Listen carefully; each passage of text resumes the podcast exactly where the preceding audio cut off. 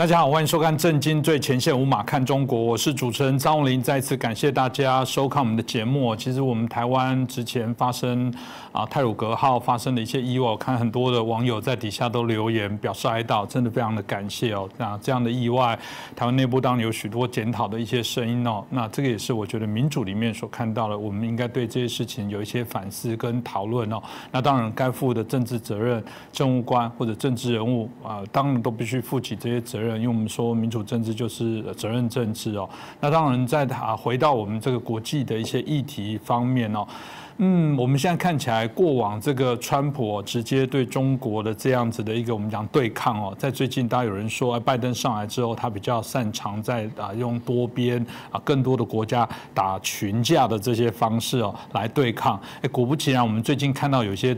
呃，端倪哦，的确有这样的一些趋势哦。那接着的波，我们看到中俄哦，这个马上这个联手，他们也同时提到说，哎，不能用这个你们西方国家单一的这种民主标准哦，来干涉到我们这个国家的一些运作。然后当然他们会觉得这个同仇敌忾哦。那不只是啊中俄哦，我们看起来连伊朗的部分都一起来加入。那这我们看起来好像大家已经开始哦，有这种我们过往提到的，就是像群架的这样的一个。趋势产生哦，到底后续会有什么样的一些发展哦？那我觉得值得我们好好来关注哦。那我们很开心邀请到透视中国的高级研究员，也是我们台大的政治系的荣誉教授民居正老师。明老师你好，呃，主持人洪林兄你好，各位观众朋友们大家好。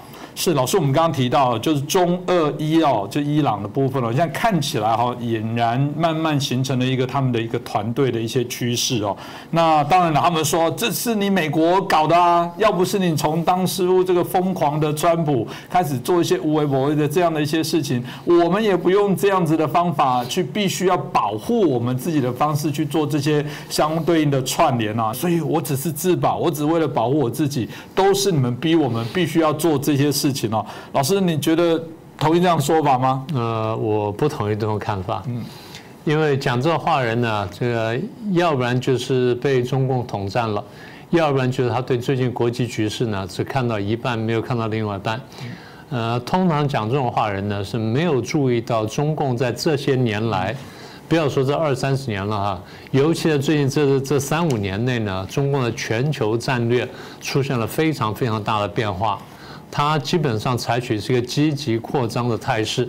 而且对国际社会造成了很大的威胁，所以现在看起来说国际社会去包围它，其实不是，因为它先威胁国际社会，现在大家看是国际社会对它威胁的反应而已。嗯，那如果照老师刚刚提到的，包含全球战略积极扩张的部分，老师可不可以大概说明一下？这个我常讲，总要让人家服气哦，要踢馆，我觉得不怕好。大老师可以谈谈，为什么你认为这是他们先造成这样的一些事端？对，那个大家可能还记得在邓。小平时代，他讲是韬光养晦，然后这个江泽民呢、胡锦涛基本上也是奉行这策略。到了习近平上台之后呢，这个策略才慢慢开始改变。大概从零呃一三一四年，二零一三一四年呢，慢慢开始转变。比较明显呢，是第二任以后。呃，我们首先第一件事情就是在。大陆在推出“一带一路”政策走的，大家没有感觉，大家觉得说这是看起来是一个呃中国向外走的一个向外发展经济的策略，大家是这样看的，所以当当时没有什么警惕。可是大家不要忘记，“一带一路”的前身呢叫做珍珠链，嗯，珍珠链就中共在这个从南海从这个中南半岛再往西去推进，往印度洋再推进呢，路上一直到北非呢，路上一直找了一些港口。啊，然后就跟他们这个港口的国家呢签订某种条约，然后说我可以驻军了，我可以干什么等等。当时大家有这个感觉，但是还不明确说这到底是怎么回事。一带一路推出来之后，就像我刚刚讲的，大家最早感觉是一个商业的跟这个外贸扩张的行为，也没有这个特别联想。好了，然后这个习近平跟跟这个美国前前任总统，跟奥巴马见面的时候呢。呃，奥巴马明确问他说：“那你们在南海上那个，你们有什么作为？你们会会怎么做？”习近平信誓旦旦跟他讲说：“南海这些呢，我们有很多礁的小岛礁在这里，啊，我们现在扩建了，只是说，呃，将来有一些栖息的地方啊，什么等等，我们没有其他打想法啊，尤其呢，这个没有军事化的想法，没有把这南海岛礁军事化想法。”那奥巴马在问他，他说：“我保证我们不会把南海岛礁军事化。”好，那现在各位看怎么样？南海岛礁很多地方建的扩建了，建的非常大。原来在南海诸岛里面呢，我们的太平岛是最大的。现在他们的什么褶壁礁啊，什么什么永美永暑礁什么，有几个都已经比这个太平岛大了。然后不但大了，而且它建成了这个我们讲讲的这个这个几百公尺的跑道，上千公尺的跑道，可以起降重型飞机，所以那个是战略战略用的。然后上面摆了大型的雷达阵，还有这个三到五层楼高的建筑，然后还有飞弹装置、发射飞弹的装置。换句话说，这些岛礁已经已经相当程度的军事化了，那所以这个食言了啊。那么在这个同时，我们可以看到，中国现在在吹嘘说，啊，我在建海军，我现在变成海军强国什么等等。所以他们自己吹牛，吹到什么地步？他说，我现在建造海军军舰像下饺子一样，啪啪啪啪啪啪这样下下去了，所以非常快。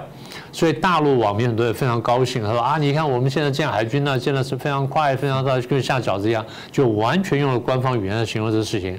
你仔细去看的数字呢，的确非常惊人。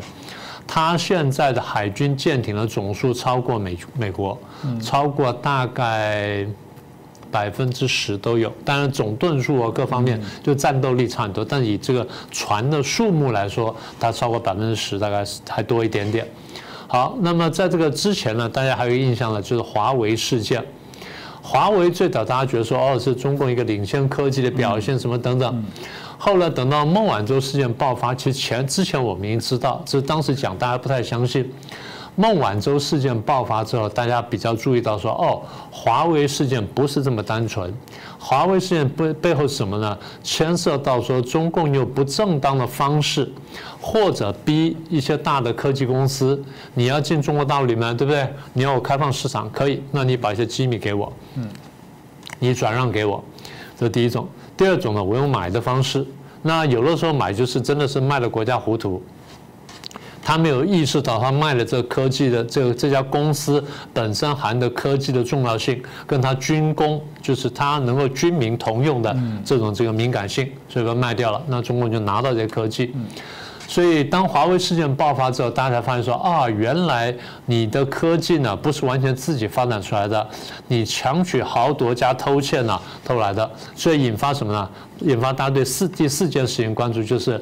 中共在全球范围内偷窃科技，他用买的，用什么等等，派了很多学者专家到各各全世界欧美各先进国家先进的实验室跟先进公司呢，进去干研究员或共同研究或合作计划什么的，从当中呢偷窃了很多东西走，偷了很多年，大家现在慢慢发现。啊，这是第四件事情。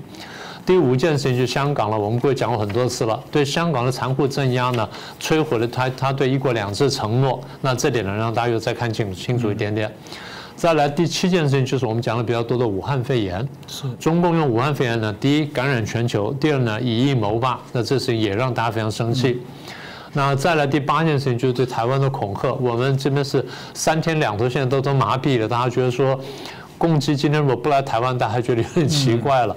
现在共机天天来，然后中共的船只也不是在我们附近出没，出没到现在我们大家都没什么感觉了。不像过去这东西消息一来呢，股票就跌得很惨。现在大家已经没有感觉，好像这个东西对影响对台湾股市呢几乎没有影响了。好，这第八件事情，第九件事情就是最近呢还没有完全落幕的新疆维吾尔人的事件。这个因因为 H&M 的这个棉花事件什么的呢，引到大家对于。中共对于新疆维吾尔人的人权问题的关注啊，这第九件事情。第十件事情就是中共时不时呢到钓鱼台那边去去一下。然后第十一件事情就是我们上次简单提过吧，呃，中共最近派了很多船到菲律宾嘛，先是逼近小岛，然后现在散布在这个呃南海的各个地方，然后侵到了这个周边国家的经济海域什么等等。你在自己范围内活动，当然没什么意见；但你侵到别人海域，大家有意见。再来就是你数量大到大家觉得奇怪，不晓得你为什么要这样做啊？所以这对动机的一个怀疑。再一个前阵子不是澳大利亚因为说要调查武汉肺炎的这个起源吗？然后中国非常生气嘛，就开始制裁他，制裁澳大利亚的澳呃这个呃葡萄酒吧，对葡萄酒龙虾吧，对不对？所以这个。当然大家觉得说，呃，经济制裁无可厚非，问题是你制裁理由是人家仅仅是要调查武汉肺炎的起源，你这种事情都不让人家做的话，那大家就怀疑。再加上这战狼外交，所以我刚刚数了这十几件事情，都发生在一个国家身上。你把这事情先加起来，你光说一件，大家可能就算了；你说弄个三五件，大家也很在意了。像我讲的是十几件，我还没数完呢，我就随便数数就这十几件。嗯，所以大家就把这十几件加起来，你觉得说你得到的中共外交是一个什么印象？是我刚刚讲的积极扩张、战略进取。大家就有这个印象了吗？是，当然按正常来讲，自己国家应该要有所谓的一个制衡的能力，但他现在是一党没有，像是如果这种事情在立法院，就我们讲的在一党来监督，说你怎么这样子跟你以前啊对外承诺，甚至会不会是国际的一个重大的一个缺失？但没有，反正他说了算，所以他就说没有啊。即便老师刚刚已经这个说了这么多了，他还是说没有，我是和平崛起，这是我正常的发展过程，我还是不懂你们为什么西方要制裁我，甚至。你可以想象，他很厉害，他把新疆棉这操作成是这个国外恶意的说谎的，是看不得中国变好的。老师，我觉得这真的是很匪夷所思哦。对啊，他们认为外国不应该来打压，这根本就是眼红中国崛起了。我们好不容易从八国联军过去被欺负的那么辛苦，我们就这么站一点点起来，你看他们又把我们头削下去。呃，讲到八国联军，我就讲起来慈禧太后，对不对？那为什么八国联军对这个呃中国人来说，对华人来说，当然是一个很大的耻辱。但是在讲耻辱之前，我们也回头去想想看，说为什么八国联军要来打你？嗯，不是说大家没事都要打，你要打话之前为什么不打呢？我不是说外国人干事都对，我绝对不这意思。我讲说有些事情是中国人就有秩序。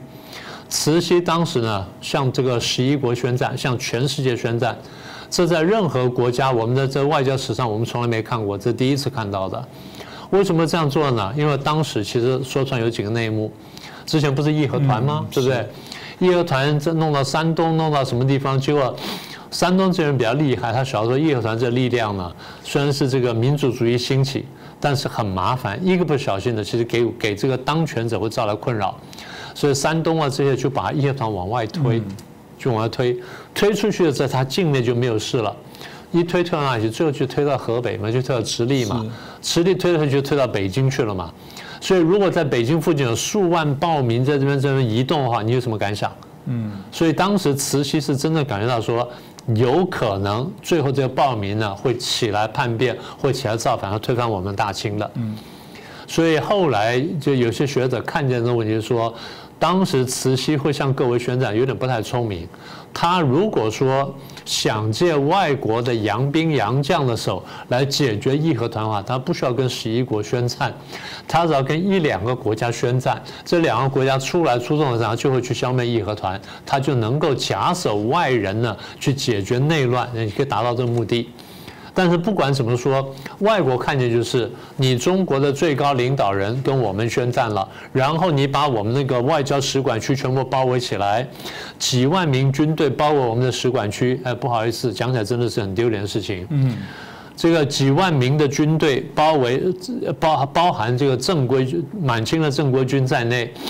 包含东交民巷，包含这些包围着使馆区，使馆区里面呢有数千人，守兵只有四百人，嗯，守兵只有四百人，外面几万人包围了一两个月，守兵就靠机关枪就守下来了，嗯，你说这种国力差距，还去跟世界各国宣战，所以各国看见就是因为你要跟我宣战，所以我跟你宣战，所以现在军队就来了，所以他跟十一国宣战，来了八国联军了，就是这样子了。那如果所以，我上去开玩笑，我说，如果你说现在讲说中国受到八国联军的包围，那请问谁是慈禧太后？习近平嘛？说得好，对不对？不就这样子了吗？好，但是问题是，我回到你刚刚的问题啊，就是你说和平崛起，和平崛起，如果你真的是和平崛起的话，你怎么搞到人人喊打的地步？嗯，没有道理的了。我们刚刚讲了，第一，南海岛礁，你已经明确。答应人家说，我不会这个军事化，然后不会武器化，现在你干了，大家觉得说你说话不算数。第二，你偷窃科技，这东西大家抓到了，有你如果真的是个人行为或是个别公司行为，通常是上国际法庭、国际商事法庭或什么去仲裁，然后去罚款，然后去干什么？甚至最后就是你这个商标信用破产，商标瓦解了什么等等。好，可是你现在看很多是国家行为，对吧？你是国家派出很多研究员到很多地方去，而且很多是具有军人背景的，是解放军背景的。好，这再来科技问题，再来武汉肺炎，我们刚刚讲了，嗯，你。前面呢，你隐瞒疫情，而在大家不知情情况下，你放了几万人出国，这几万人一跑跑到全全世界三百多个城市，你等于把这病呢传染给大家，而你没有告诉大家说我们这边有这个病，这第一个。第二，你又没有告诉大家说，也没有老老实实告诉大家说这病可能会人传人。事实上，他当时已经知道了。是，当时钟南山内部的资料他已经知道。这个病会人传人，大概在十二月底一月初时候，他们基本知道会人传人，但到一月上中旬，钟南山出来讲说应该不会人传人，那你这就是误导大家。钟南山是国家中国国家的顶级的这个防疫人员、医医疗人员，那你讲的话，所以隐瞒疫情，在隐瞒疫情情况下，你在全世界不知情情况下，你去抢购医疗物资。那到到最后一爆全世界一爆发的时候，大家没有医疗物资都被你中国拿走了，所以大家觉得说你隐瞒疫情，然后接着呢趁意抄底，在这个事情爆发之后，很多公司经营不下去，然后摇摇欲坠，中国进来抄底，用廉价去买走了，最后最后被人家发现，有些停下来了，所以大家觉得说你在以夷谋霸，嗯，那这件事情当然引起全球大怒。所以现在这问这个问责索赔的事情呢，还正在开动当中。好，那么这第四三件事情，第四件事情我们刚刚讲的香港、西藏跟新疆的人权问题。对于香港问题，大家特别在意。其实大家注意到啊，香港问题大家在意在什么地方呢？一国两制，你一方面你是跟英国讲说五十年不变，另外你也跟香港人讲说五十年不变。为什么呢？因为五十年后我们中国就发达起来了，就不需要改变了。这当时的原意，而不是说五十年之后我把你一把你香港压低了，然后跟我一样，不是这个意思，而变成一国一制，不这意思。所以大家看见就是你原来做过的国际承诺，但是现在呢你不信守了。所以国际上，当然国际上尔虞我诈我们都知道，但大家都晓得说。在不得已的情况下，你耍一下诈，大家认了；但在没没有没风没雨的情况下，你去耍诈，然后这大家觉得说你诚信有问题。所以当中共讲说中英联合声明是历史文件，当时我只回了一句话：好，那中英联合声明哪年签的？一九八四年签的。你之前跟美国签的1982年的八一七公报，1979年的建交公报，跟1972年的上海公报，时间呢比你这个 中英联合声明时间还要早，那更是历史文件，也不用也不用管了，所以美国不需要信守了。你何必一天到晚要美国信守三大公报、三大什么保证啊？没有这种事情，所以大家觉得这是诚信问题嘛？所以这东西加起来，一方面大家看见就是说，中共这么多年所作所为呢，在挑战国际秩序。我们不说这个现在国际秩序一定非常好，你如果要挑战，你有什么不同意见，你提出来。你说哪地方不对，哪地方对，哪地方不对，我们大家来谈，不是没有谈的空间。但你用这种强逼的办法，大家觉得受不了。大家更在意就是你在挑战国际秩序背后，你想推行你的那套价值观，那套已经是从十八世纪甚至十九世纪以来的很落后的价值观。你在人权问题上面、自由、民主、平等、法治问题上面，你都不如国际社会的时候，你要把这套东西推行到大大家身上去，大家当然受不了。所以这些事情加起来，大家看见什么？大家看你崛起了。但看见了，绝对不是和平崛起，你是个挑战式的崛起，所以引发众怒。是啊，这当然就是我们现在很清楚看到若毅老师刚刚前面所说的部分哦，这有点咎由自取哦。就所有这些良善的政治哦，当然不会像中共这样的一些做法。从他所做的这些事情，我觉得也可以让大家看到，本来他自己背后就有许多的一些算计哦。所以他现在当然要把，嗯，说来就是把国际上那些我们认为比较有问题的这些。国家啊，全部聚在一起，包含中国、包含俄罗斯、包含我们刚刚谈到伊朗，甚至连北韩的部分，那就形成这样的一个同盟了。这个同盟的关系，我很好奇，真的嗯会形成，然后来对抗我们谈到的欧美啊，或者是亚洲的一些啊，我们刚刚讲是作为民主发展的国家，来作为一个这样嗯联盟联盟之间的一些对抗吗？老师你自己怎么看待这样的一个发展？嗯，我我先说另外一件事情哈。我们常常讲说，如果你对一个人不熟的话呢，一个办法是看他交什么朋友。那你如果对中共不熟的话，你看他交什么朋友？他跟俄罗斯交朋友，跟伊朗交朋友，跟北韩交朋友，跟委内瑞拉交朋友，都是国际上面名声比较坏，然后人权形象特别差的国家。嗯。那也就是说，那就说明了这物以类聚，鸟以群分。那你就跟这些坏人交朋友，这第一点，大家觉得说奇怪的地方。第二点呢，看起来这些人呢，大概不是同盟，他很难真的形成同盟。所谓同盟，就是说，比如说防守同盟啊，我们俩组织防守同盟啊，我跟红林老师组织防守防守同盟。什么叫防守同盟呢？有人打红林老师或打我，那另外一位要来帮忙。有人打红林老师，那我来帮忙红林老师，帮忙去对付这打的打人的人。有人来打我了，红林老师要来帮帮我，然后打对付他，这叫防守同盟。好了，那么所以现在看起来就是说，如果有人去打伊朗的话，你觉得中共和俄罗斯会出手帮忙吗？嗯，啊，不太可能，不太可能。那有人去打北韩的话，中共有可能出手帮忙，但是呢，俄罗斯不一定会，伊朗大概更不会。所以我现在看就是这四个国家哈，或者就就算是中共、俄罗斯、伊朗三个国家，呃，加强合作比较可能，同盟不太可能啊，这第一点。第二点就是这几个国家来说呢，伊朗作用不大，因为伊朗不是一个军事大国，伊朗最多最多是区域性的军事强国，只是这样子，所以伊朗只有在很局限地区有用，在国际上用处不大的。北韩有一点点用，北韩有核子武器，它可以导弹，但作用有限。什么叫导弹呢？它时不时发射个飞弹呢，威胁这个，威胁一下那个，它可以发生作用。但北韩最大问题就是经济非常差，它没有办法支撑比较长期的战争，它是受不了的，因为大部分大部分的钱花去制造这个核子武器去了，跟着导弹去了。俄罗斯的问题呢比较复杂，俄罗斯呢是有用，但是不可靠。嗯，这个大家一定会很好奇哦，为什么俄罗斯有用不可靠？老师可不可以做一下说明？我先说不可靠好了哈。俄国的外交啊，从沙皇时代开始，我的评价就是非常厉害。嗯，非常厉害。各位注意到，俄罗斯在这个几任沙皇当中呢，它的国土呢增加了上百倍，所以国际上把俄罗斯的传统上，尤其西方啊，把俄罗斯看作是一个收集、喜欢收集土地的侵略者。但是这侵略者非常高明，这侵略者很少动用大军对外侵略。嗯，它的扩张都是在大家不注意的时候或大家不在意的地方去扩张，扩张完造成既成事实，然后最后你签字认签字认账，所以这第一个。第二点就是俄罗斯外交呢，它通常是用很小的代价获得很大的收获，它不会花大钱，这我就不详细说了。那比较可怕就是俄罗斯在碰到譬如说另外两个国家在发生矛盾的时候，它常常会介入。他不太会说，哎，我一定帮哪一边，他不是这样的，他两边都接触，接触完之后他看看，然后决定说，我见缝插针。觉得当时英法联军要打中国，他先跑来跟中国讲说，我知道英法联军要怎么办怎么办，那这样子你给我点好处，我去说服英法退兵。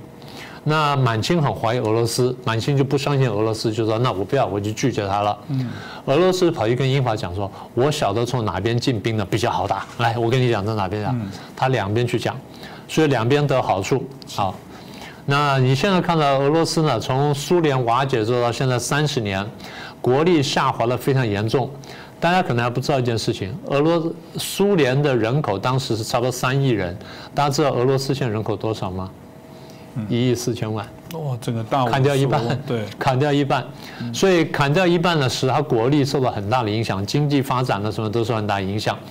那么也就是说，俄罗斯是无力对抗美国的，在无力对抗美国情况下，俄罗斯呢会靠一靠中共，然后跟美国拿好处，然后靠靠美国去跟中共拿好处。现在你美国压上来了，我靠靠中共，但是。当我发现机会来的时候，我很可能出卖中共，然后去跟美国拿好处，因为看起来美国实力大得多，然后呢，中共实力小得多。好，那你刚刚问了说，呃，如果不可靠，那为什么有用？啊，第二部分就是，有用在哪里呢？现在我们看到最近这几天，大家都看到消息了，俄罗斯呢在这乌克兰东边呢大量聚集军队，摆出一副要打乌克兰样子，可能会打，也可能不会打。但是我们要注意到，中共对台湾的压力现在增加，所以我一直在讲说第四次台海危机。现在我看见的危险就是，当俄罗斯在乌克兰东边增加驻军的时候，其实中共打台湾的机会反而增加。他说为什么这样子呢？很简单，相互掩护，相互支持。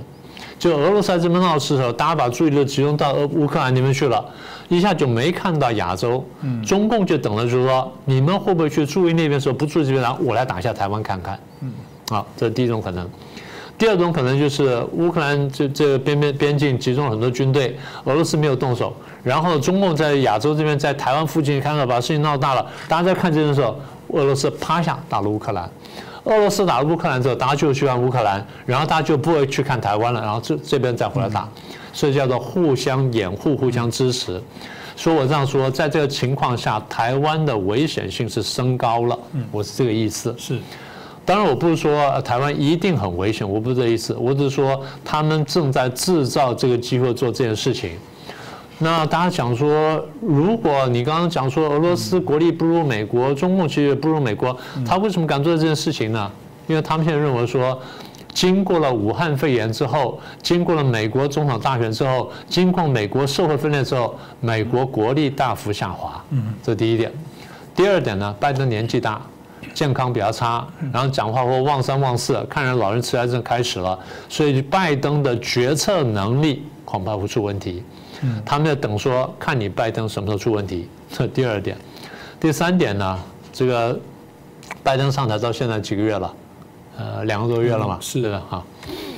当然看出来一点，看起来拜登团队呢，基本上在跟随这个川普的政策，可是看起来呢，没有那么强悍。嗯。所以或许呢，拜登团队的战斗力不如川普团队的战斗力。呃，蓬佩奥就讲说，我在的时候，杨洁篪哪敢这样跟我讲话，是对不对？现在杨洁篪指着你布林肯鼻子这样骂，痛骂了二十分钟，你都你你最后才才能回嘴，所以换了在我的时候，他根本连骂都不敢骂，那是不是说战斗力不如？是不是看扁了你？是，所以我猜啊，中共和俄罗斯现在他们或许达成默契，或许没有达成默契，只是有了共同的判断，就是如果这些条件都像我们刚刚所说如此的话。我们可以试试看呢，嗯，我们会试试看，但是是不是真的会做呢？不一定。我们先准备，所以俄罗斯要做准备，中共做准备，然后看看呢，到时候会怎么办？好，那所以现在我的结论是，第一呢，要小心一点。呃，现在因为俄罗斯在这乌克兰东边呢聚集大军，使得俄乌边境紧张，这样子使得中共。去对付或者出手来动台湾的几率反而增加，而不是减少，所以台湾要警惕。同时，我也得呼吁啊，大家利用各种管道，让美方、让日方要警惕这件事情。当然，他们现在也注意到了，他们最近讲话也很激烈，然后动作也比较多，所以大概大家也都看懂了。但是不管怎么样呢，我想台湾人呢，啊，我们各位讲过吧。呃，加强我们的心防啊，只有好处没有坏处。是，这非常重要。前一阵子我们看到这个台湾一直来，应该说都有做民调，就是大家认为到底中国会不会打过来？连我们节目也常常做这样的访问。嗯，台湾还是有六成多的人乐观的认为中国不会打过来。嗯，这个当然从许多的角度了，我们很多专家学者就现实的一些评估。但如果就心理备战的状况之下，我觉得这真的会太轻忽了，因为这一个几几千颗飞弹对准你，你说他不会打过来吗？这个万一有人不小心呃手滑按到了，各种可能的部分会不会都产生这些威胁？我觉得都值得我们来关注了。